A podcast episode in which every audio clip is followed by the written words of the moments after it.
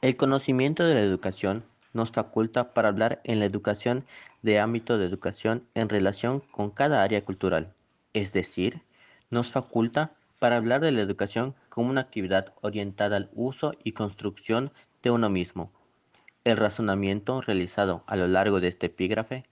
nos permite distinguir entre la educación como objeto de conocimiento, el conocimiento de la educación, y el conocimiento como objeto de educación,